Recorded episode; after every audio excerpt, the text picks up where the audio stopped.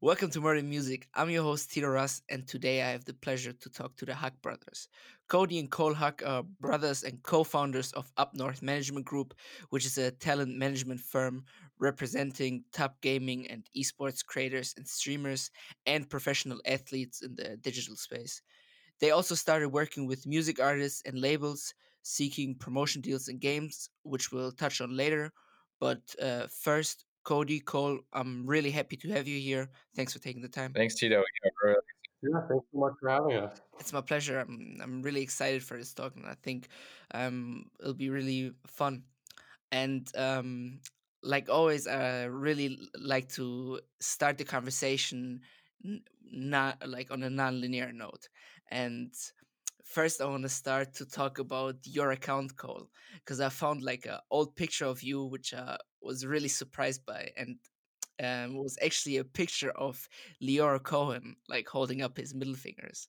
And Yeah. for, for those who don't know him, he's a music industry pioneer who, who found 300 Entertainment, like the label where I think Young Thug is also signed and many other artists. But Cole, can you tell tell the story or the thought behind the post? For sure. I think, uh, like a lot of people, Lyor Cohen is like a big inspiration, uh, especially when I first started to, um, when I first developed a passion for music and that I knew that I wanted to work within the music industry.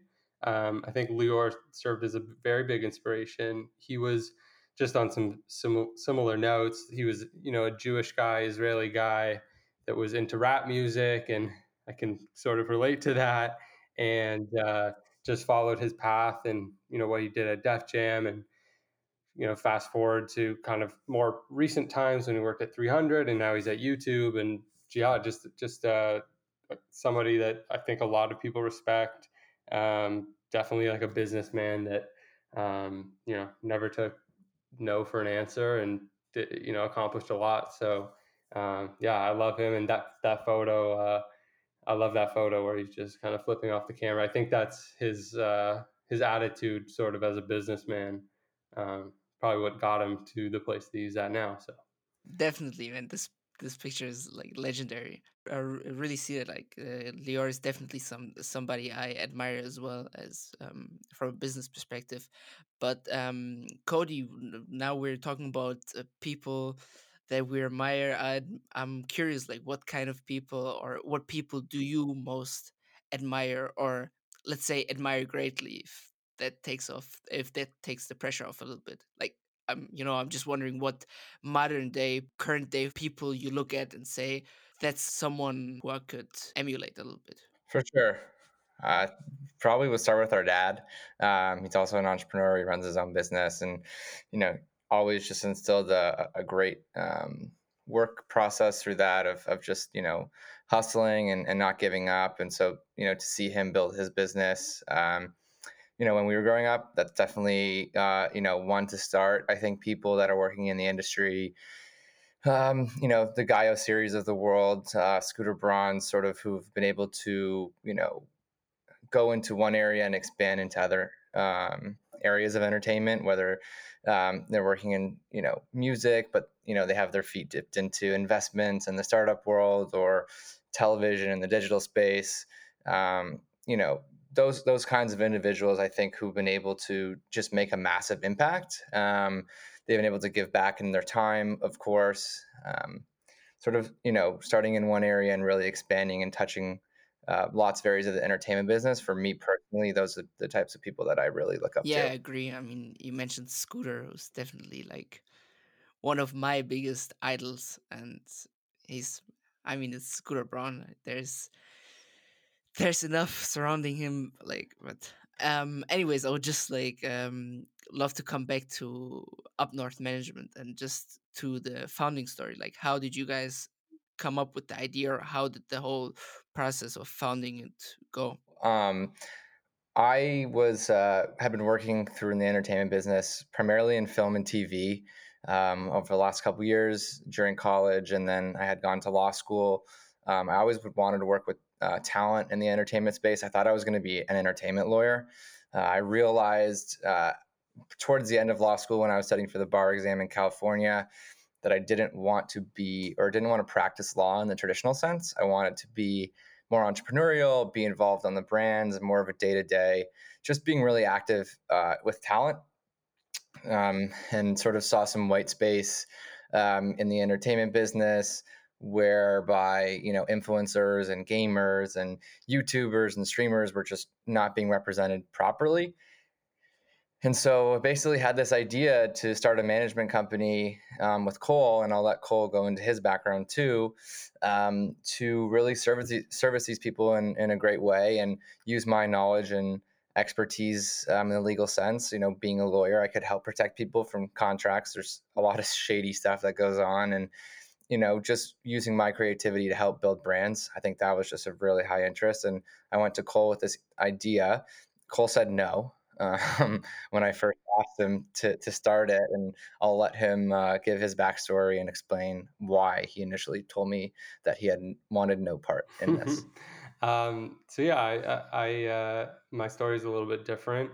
I went to university at uh, Syracuse University. So apologies if Andrew, you know, might have told you a little bit about the program that we were in, but it's called the uh, the Bandier program, and it was founded by Marty Bandier, who obviously ran uh, Sony ATV for many, many years. And um, that program is really an introduction to all facets of the music industry, whether, you know, you want to become a booking agent, work in touring, be a manager, work at a record label, uh, et cetera, et cetera. It kind of provided uh, the, the knowledge for all of those different areas. So while I was there, uh, shortly into my time there, I realized that talent management is the area in, in music that I wanted to focus on.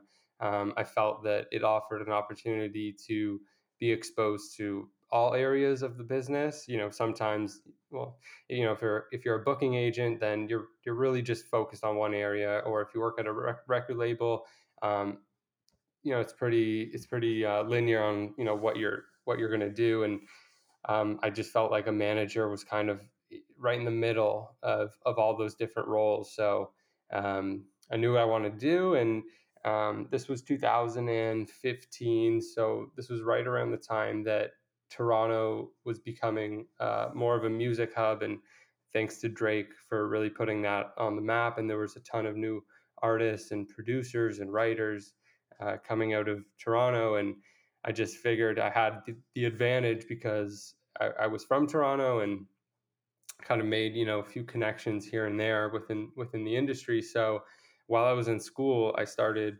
um, basically just doing research on different new artists and trying to reach out to new people in Toronto that were either artists or producers. And um, I ended up signing my first clients. Um, so I started with producers actually.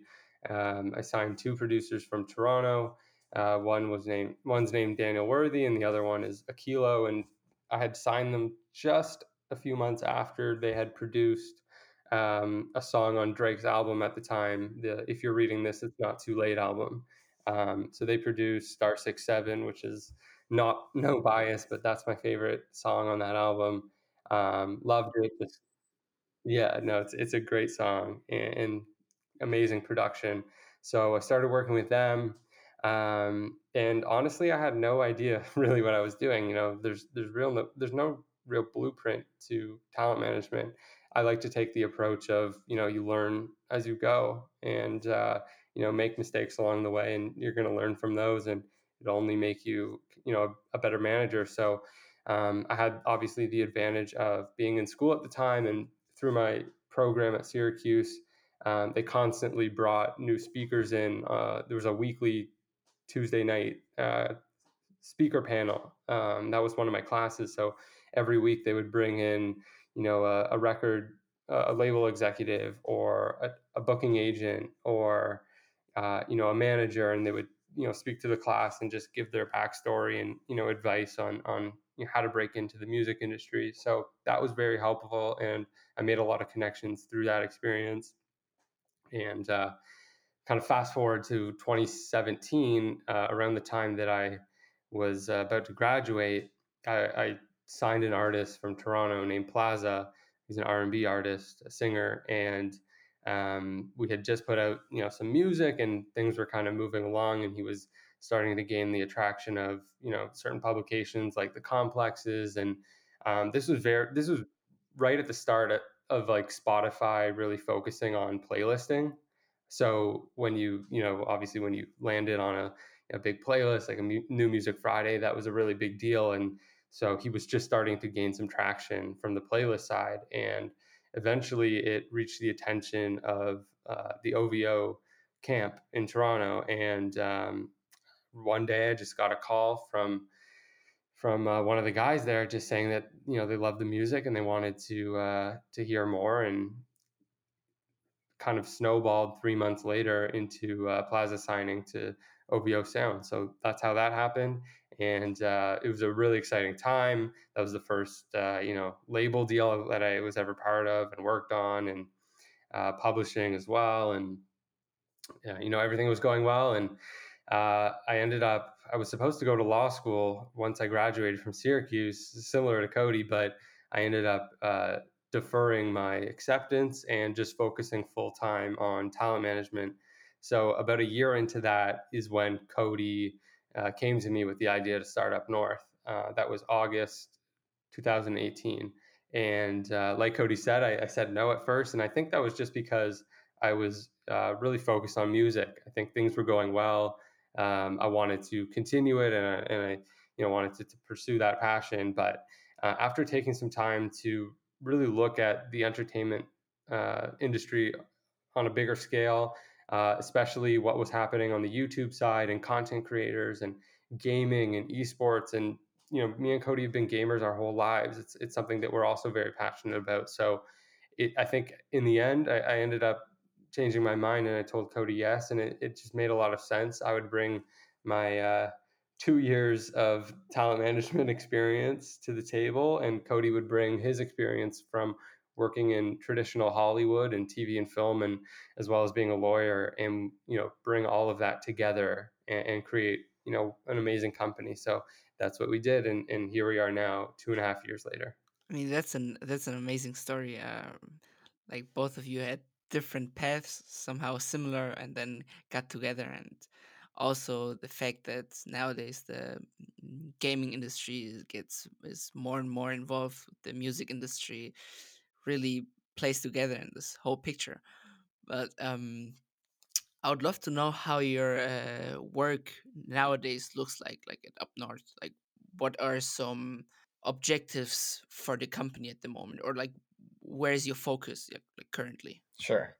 So the last two and a half years, or I guess the first two and a half years of the company, very focused on building out, you know, talent management, um, signing clients, you know, building long term careers and brands within that perspective. And then more recently, I think Cole and I have been trying to create the modern day, you know, management company, if you will, and have different types of uh, value adds for our clients outside of just, you know, hey, you know, here's the more transactional aspect of like there's brand deals, let's go pursue them um, things of that nature. So we have a production partnership with a, a great company um, based out of LA that will be announced in the next couple weeks. Um, we're really excited to tap into to that with our clients and allow them a space to create different types of digital shows and podcasts, things of that nature. That will really help us. And then, um, alternatively, we're also pursuing a lot of original business ventures. That's something we're also building out. Um, that's a priority for us this year. You're seeing more and more uh, creators now not really wanting to take brand deals. They're, they're almost like starting their own um, consumer product companies and, and brands themselves just because they have such large distribu- distribution networks. So we're really trying to tap into that and, you know, seeing everything from the low hanging fruit of merch to any type of ancillary business uh, that we can build around our clients that makes sense. You know, for example, it could be a skincare product um, for one of our clients or a toy extending from the different types of content that they create. So, really trying to build a very diverse um, media and entertainment company that extends beyond just having you know your typical uh, management sec- sector. So you you touched on one point which uh, actually read in an article like um, a few months ago, which is also which was also about like um, brand endorsement deals versus um, making your own brand. Um, and maybe Cole can elaborate on that. But why do you think the trend is going towards like building your own brand or building your own company instead of just um, promoting a product from another company? I think it's because creators are starting to understand their power with their own audiences. Um, I think it's something that might not have existed a few years ago, but just the way that the uh, we like to call it the creator economy is is uh, building and, and working right now. Um, I think creators are really tapping into their fan bases and realizing that if you have a core audience, you know, more likely than not, they're going to be bought into you know whatever you're trying to do, and they want to help you. Um, they want to, uh, you know, buy whatever you're putting out there, and and and kind of be all in. So um, that's you know what we're starting to see with our with some of our clients is the ones that have truly built really strong communities um, are the ones that are succeeding the most. I mean, I've seen time and time again in the influencer space. Um, there's you know influencers that have over a million followers, but when it comes time to selling merch like a T-shirt or a hoodie, they can't sell more than ten hoodies, which is crazy to think about because they have you know a million people following them. But you know, I've seen somebody as small as maybe 10, 20, 30,000 fans that uh you know put a product out there and they're seeing you know massive returns and and that's purely due to building a strong community just to piggyback off that too i think uh, creators are are uh, understanding the long term potential of, of their own brands and they're saying hey why would i do this one off with this brand or this product where maybe i can build my own and then let's see if i can build a real business that you know can last 10 or 15 years longer? Because you know there's ebb and flows to to you know creators and their content and you never know what's going to happen with the different algorithms on social media or when maybe your fans are just going to drop off your content so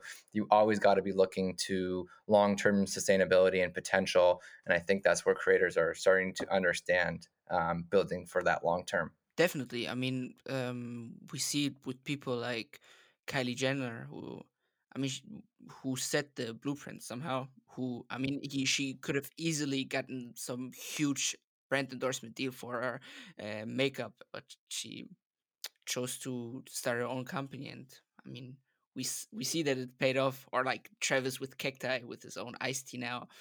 I mean, it wasn't that the whole discussion back then when um, Kanye, like the famous Kanye interview, and um, Sway said, "Why don't you empower yourself and uh, or do it yourself instead of relying on those who like it was about the Nike. I don't know. Do you know the interview? I know when he says, uh, "How Sway how." yeah. What's the name of your clothing brand? We don't know. yeah, yeah, yeah, exactly. And yeah that's definitely um I, see the trend going towards that direction but um cole cole also touched on a really nice point which is um with the the aspect of having real fans. I mean russ is somebody who talks about it all the time that people have 15 10 5 million followers and can't sell a show with 2000 people. And um yeah that's definitely something that um influencers in general should put more focus on. But um, you both kind of touched on this already, but I would love to talk about it more which is the that the influencer or the like the management agency space is pretty overloaded i would say like there are tons of companies out there. So i would love to know what makes up north management stand apart. So what are some reasons a let's say a gamer should use your services? So i think from our perspective we're, we're really about long-term brand building. I think on another note, we keep our roster lean so that we can have real personal connections and attention to our clients. We have, you know, we like to say we're friends with all of our clients. I think we have that special bond um, with them, and we really put the time in to, to emphasize that. You know, from a from a brand sort of sponsorship perspective, and and looking at other other companies, a lot of the the the, the agencies and management companies are seeing a lot of the same deal flow. Again, where we differ in those respects is you know we're constantly coming up with creative concepts and, and having conversations with brands that go beyond just hey post this as a static post on instagram or a youtube video or a stream it's really developing um, you know unique campaigns that are everlasting um, with those brands. You know, one example I'll give is, you know, we were the first ever gaming partnership that Smile Direct Club uh, did in the space, and that was with one of our clients, Noisy Butters, and we thought, hey, she has an infectious personality, a very very bright smile, always smiling. You know, this would be a perfect synergy um, brand relationship whereby they would get the chance to tap into the gaming world um, through her and you know we've worked with them for over a year and a half now um, and that's been amazing to see just the organic nature of it you know coming to life i think you know as we spoke to earlier it's it's developing other types of services that we can offer our clients beyond just the sponsorship and brand deals and that is where the majority of you know these agencies and management companies lie. Um, it's very transactional focus it's very hey there's a deal for you. Do you want to take it? Yes or no click on the phone and they're not talking for another week or two weeks. Um, we really have a strong investment in each one of our clients brands as a whole. Um, and that's where the, the production comes into play and where we can add value there of, of producing real content owning ip um, and diversifying um, that kind of thing for our clients, diversifying their business. And then again, it goes to the original business ventures that we're trying to develop. If there's a client and it makes sense for them to develop their own um, line of toys or start a company that extends beyond their brand, you know, we're here to help them do that um, and be an active partner in that relationship. Um, Cole, feel free to jump in too. Yeah, no, I think you hit kind of all the points there, but I also just wanted to add, like, you know, similar to how managers work in music, I mean, we act the same way. And, uh, you know, we go to bat for our clients, and that's our job. And the same way that on the music side, you know, I have to be there for, you know, my artists and producers all the time and making sure they're taken care of. And even on a on a personal level, like business aside, like you know sometimes you got to play the role of you know a therapist and uh, you know somebody's having a bad day you know how, how do you uh, how do you make them feel better uh, and, and doing those types of things and i think that's where kind of the personal touch and more kind of boutique feel of things uh, comes into play with up north and i think that the more that you have that personal connection and where it's obviously it's it's a business and we have to function like a business and you know we're partners with our clients but at the same time like it's i think it's very important to to be a real human being and sometimes you got to go uh, you got to put the business aside and and kind of put a personal touch on it. So um, i think kind of all of those factors combined uh, is what makes up north really special and you know i think we finally reached a point two and a half years in now where we we truly like to we like to let our work speak for itself. I think we've built up a really nice resume of uh, doing innovative, you know, partnerships and one of a kind things in the space. And now that we're building out these new divisions of the company, and we're not solely just, you know, a talent management company anymore, I think that's what really sets us apart. Yeah, I, I, I really like your points, and um, I want to touch on one point you mentioned, Cole, which is the maintaining the like having a personal relationship with your clients, and um, obviously your um, all, one of your objectives is also growth, I assume, and um, how do you think will you be able to maintain this sort of personal relationship with your clients, with the company growing at the same time? Just time management, I think. Um, you know, obviously we're going to continue to grow and the roster will grow as well, but uh, you know, this is this is talent management. Like, you know, you really have to put in the work. You have you're kind of never not working. You know, it's uh it's an endless job and I think obviously having a partner and Cody helps a lot. Uh, you know, if there's times where I can't be there for somebody and can kind of split up responsibilities, but um, you know we're we're in it for the long run and and we know that you know this is an opportunity that you, you really have to be built for um, you have to put in the time you have to want to hustle and go go after things. So you know i have uh, the the most confidence that you know that that would never uh, you know be an issue so and it also comes with you know building the business in itself as as we continue to onboard you know people to our company and it's really passing down those lessons and teaching them um, similar to how any other agency or management company in the entertainment space um, grows and adapts. Um, it's all sort of a process like that. Definitely. Great. Then um, then i would like to turn around the question and ask what what are you looking for in clients? Like what does a client have to have? Like um, i mean it probably differs between gamers and musicians but is there any anything like is there any point you can touch on? For me you know when i'm personally looking at it and i'm sure cole shares the same sentiment but you know there's got to be some kind of entertainment factor. There's got to be something about them that you know draws me close to want to watch their content and be you know engaged. Um, so for me there's got to be sort of some sort of uh, entertainment appeal. Um, that's one of my biggest you know value adds. I, I want to see how engaged your community is. Um, so we're looking across all different types of social um, excuse me just just figuring out you know how engaged your fans are because again at the end of the day if you have a real community um, you can build a business around that. So i don't care if you have 100000 followers or a million followers you know i'd rather you know pick up the person that has 100000 followers that has an engagement of 50% than a million followers and has an engagement of, of uh, you know 2% um, so i think those are those are two issues. I think looking from an overall um, social media following perspective how big are you? You know there's obviously certain thresholds that we look at when we're um, trying to sign talent um, just because we know um, there's upside in, in the monetary aspect. I think we've made some great bets on people when maybe they've been a little uh, smaller in, in following and those have been um, amazing to see because we got to really you know build alongside them as they've as they've grown. Um, I think those are a couple of things that we really look at when we're trying to evaluate uh, and sign talent. I think also, you know, do and this is comes into conversations with them um, directly, but you know, do they have um, a desire to expand their business beyond you know the four corners of a YouTube video or a Twitch stream?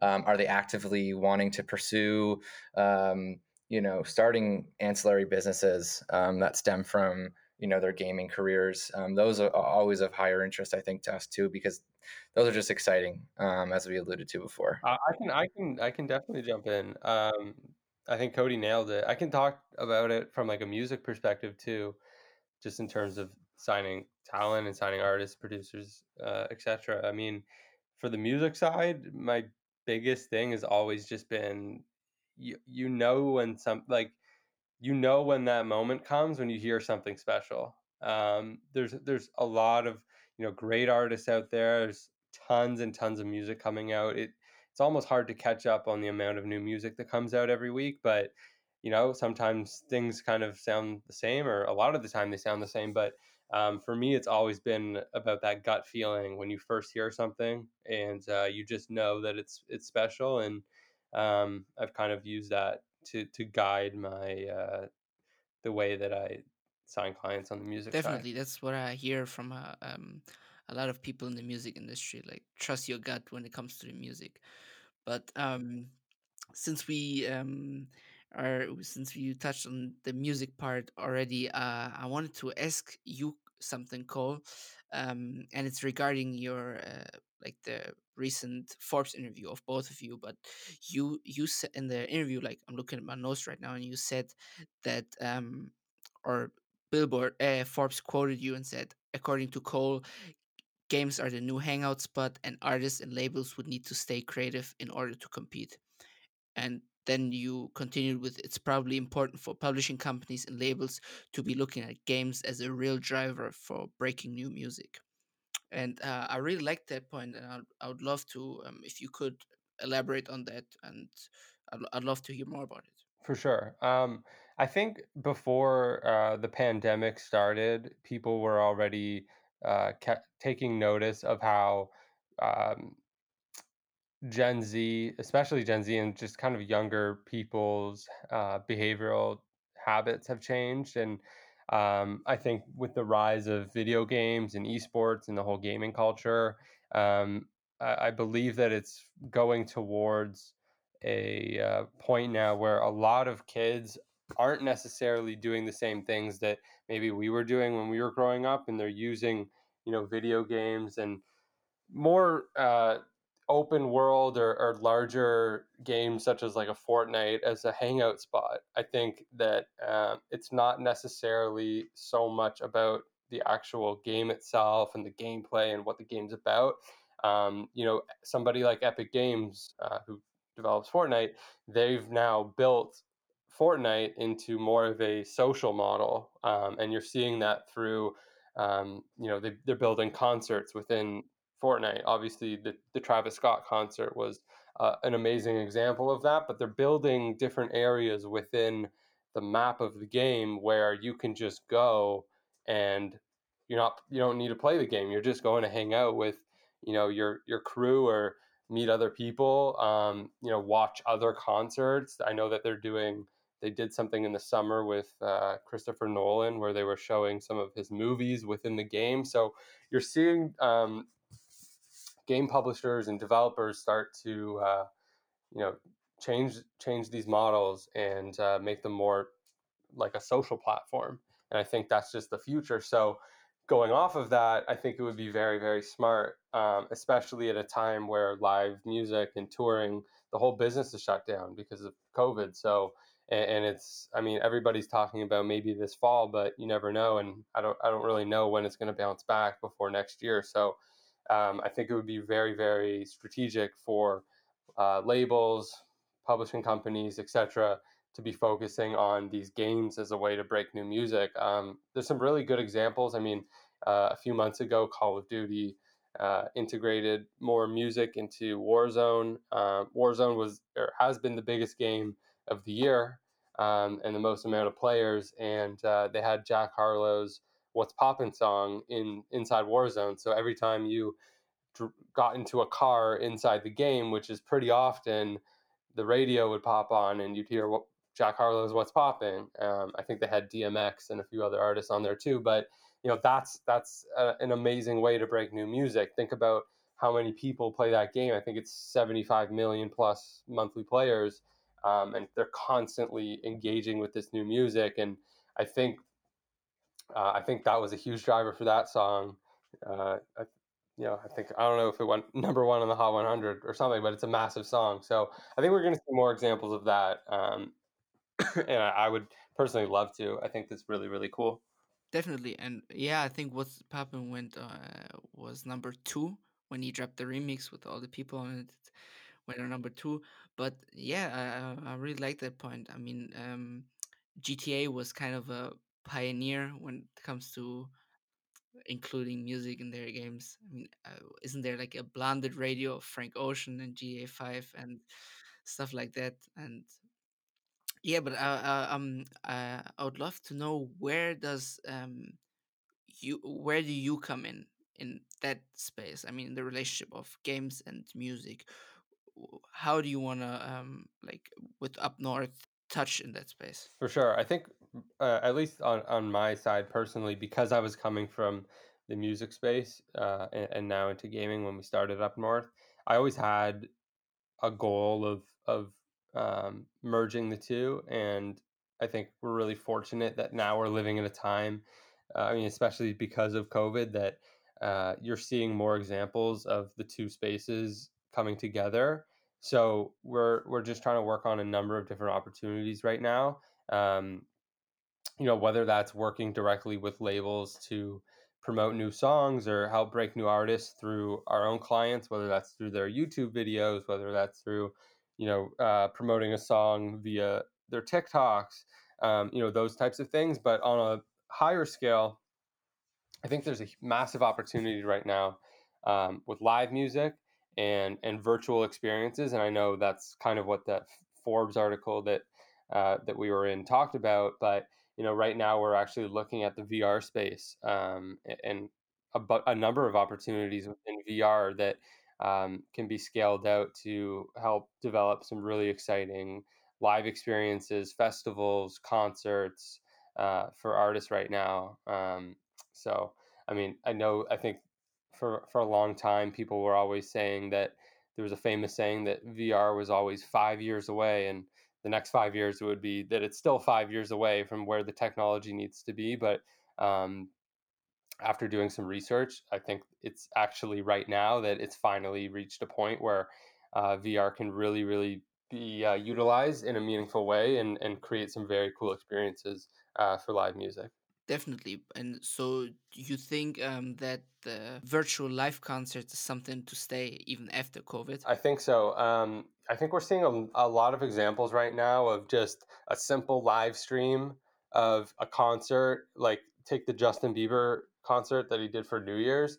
Um, it was okay. I, I don't think it was amazing by any means. It was just really him on stage, and you know, you pay for a digital ticket and you're watching on your computer. Um, I think what will really uh, change things is creating more immersive experiences. So, obviously, not everybody owns a, a, virtual reality headset like an Oculus, but for those that do and those that can access, you know, a 2D version on their computer, I think just creating more uh, experiences that make fans feel like they're part of the experience. That's where it gets really interesting, and I think that's where um, the most successful uh, examples will be. And you've seen them as the most successful examples. You, you've seen multiple Fortnite concerts that they put on with Marshmello, Travis Scott.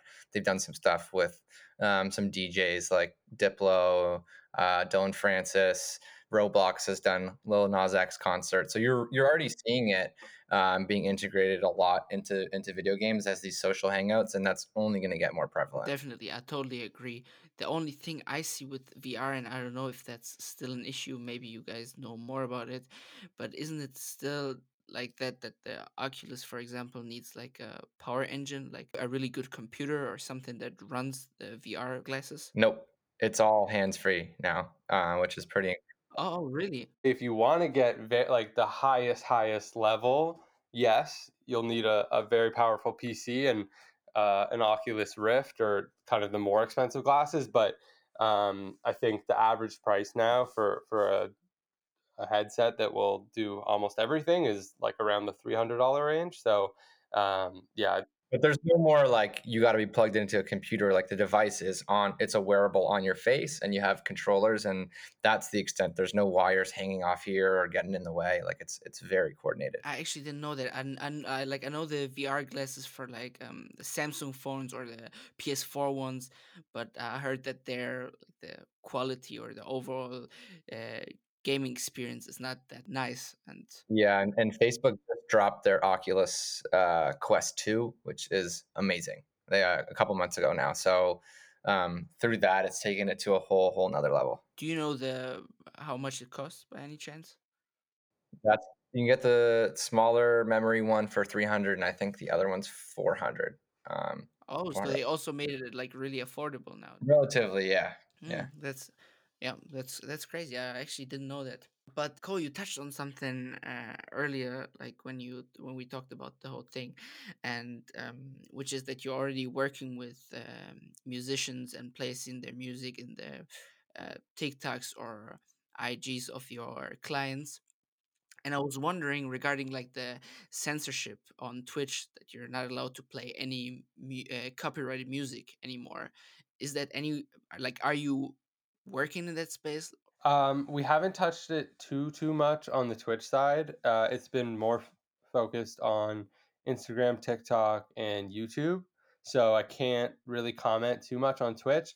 Um, it's obviously a really really unfortunate situation what's happening with Twitch and the DMCA strikes. Um, I think I, I don't I don't know if you heard about it, but Twitch uh, sent out an email probably close to two months ago to all Twitch users, just trying to explain you know why this was happening and it was a really really terrible explanation and they really didn't offer any type of solution for their creators and it made a lot of people angry.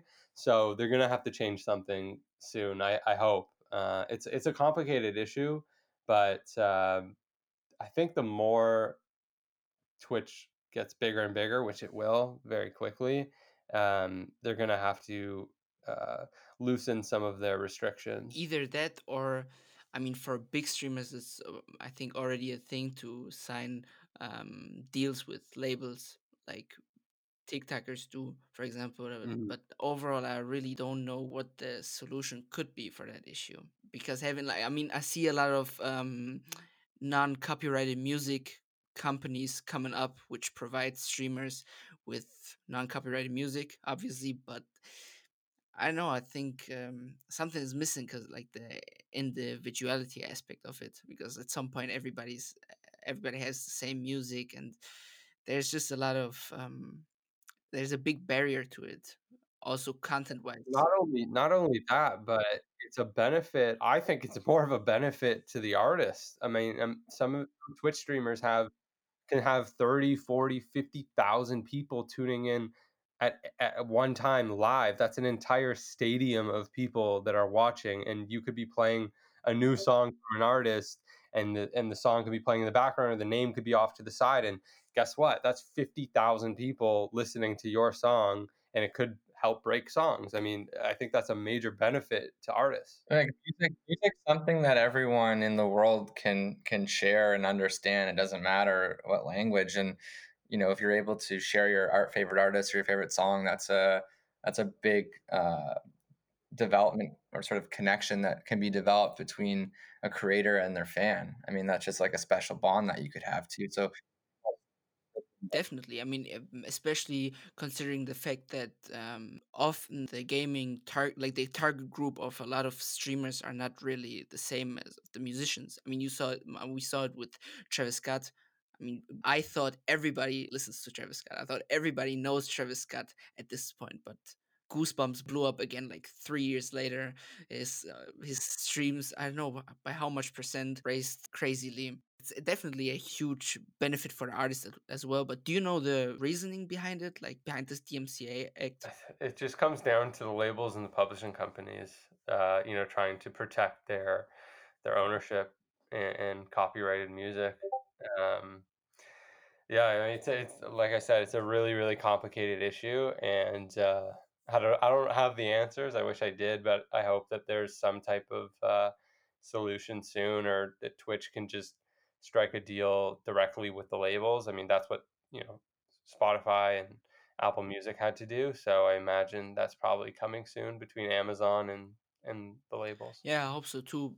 Um, but I would like to change the topic to um, something pretty unrelated which is um, I, I like to ask people that studied law something, and so that question goes to Cody now. So, um, Cody, I'd love to ask you what kind of skills or habits were you able to develop through law school that you're like still thankful for today or let's say that help you at up north. First off how to read a contract.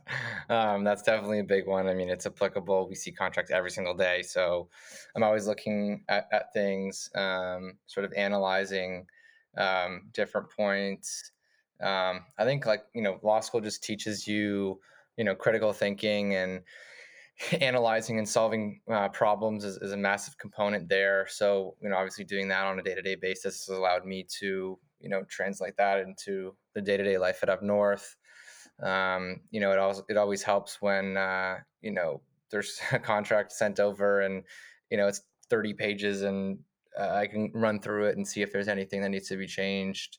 Um, as I mentioned earlier, when when I was sort of taking a look at the space and understanding that you know, it's a lot of kids um, that are involved uh, in this industry and gaming in particular, and they're not uh, so versed into looking at contracts and understanding language. There's words that are there's a nuanced meaning, and it could mean this or it could mean that. It's so subject to interpretation, and I think just having that background um, you know obviously helps us but it really helps our clients too um, so that they know that they're getting the best deal um, the best outcome they're taken care of um, from a legal perspective. So you're also like working in the law space for up north yeah i'm using i'm using the degree and and sort of uh, my license uh, so to speak to to really like help uh, that and i think you know learning how to negotiate throughout law school and you know, working at different companies and uh, law firms and things of that nature just really allowed me to go in and, and be confident in um, the negotiation process for, for deals, for opportunities, sponsors, etc. Regarding that, I don't know if you can answer that question, but let's say you would um, you are designing a curriculum for or like or giving assignments for somebody who wants to acquire some of like the most valuable skill or the skill set you are able to develop through law school without going to law school like it could be books resources, anything, um, what would you give him? Um, go on to youtube.com and search whatever you want, and there's going to be explanations from lawyers and people in the legal field um, that I'm sure you can get a lot of answers. I think the internet you can you can get so many different things, um, answers to questions. There's a lot of uh, templates or blank contracts that honestly are not not bad um, that at least have I've come across. Um, so I say like YouTube but I'm talking more about not not specifically like law to practice law. I mean more like skills that you were developed, like you said, um, the art of deal making, for example. Mm-hmm. Yeah, I mean you can you can listen to podcasts um, that certain people have you know put on during the industry. I think there's different types of books. Um, I know when I was uh, even before law school, I read a book called Deal Making um, in Hollywood by Dina Appleton, who's actually become a mentor of mine. Um, you know, that was a great book to to understand different types of contracts. There's sample contracts in there. Um, there's you know great breakdowns of of what certain terms mean and things of that nature. So um, how to utilize you know those sources. I'm sure there's like a lot of stuff, uh, especially you know books and textbooks and things like that that definitely like nowadays because of the internet like the opportunities to learn are actually endless. Yeah i would, uh, I would like to end the round with um for sure. with the question regarding up north and either of you or both of you can answer that one which is what is the like if you can disclose it but uh, what is the two year mission for up north? So first two and a half years we've spent really just building the management side and then I think looking at two years down the road is just trying to diversify into different areas, uh, emerging tech, um, you know, looking at VR, looking at blockchain and, um, you know, those applications and seeing, you know, what business we can generate there. Um, you know, um, continuing on our production slate to, to produce different types of content down the, in the future um, you know selling different types of ip and shows um, developing new types of businesses um, that are involving our clients or outside of that that are in sort of the general um, digital entertainment space. Um, that's definitely some some things that we're looking forward to. Cole feel free to give your interpretation of the next uh, you touched on a lot of it. I think I'm I'm just personally really excited to continue working on you know bringing the worlds of of music and gaming together, bring the worlds of sports and gaming more even closer together. I think we're going to see a lot of uh, uh, examples of seeing artists co- coming onto Twitch more. I think artists have started to do it, but um, they don't really know too too much about it, but I'm sure in the coming months uh, you'll see more artists on Twitch, different revenue streams that they can be building out for themselves. Um, really excited about the VR stuff that, that we're going to be developing and, and, some of those original shows and just finding new talent. Um, you know, I like to see where the trends go and new games that emerge within the next two years and um, just building our roster out. Great. All right, then. Um, do you have any closing comments, like anything at all that you'd like to add before we wrap up this round?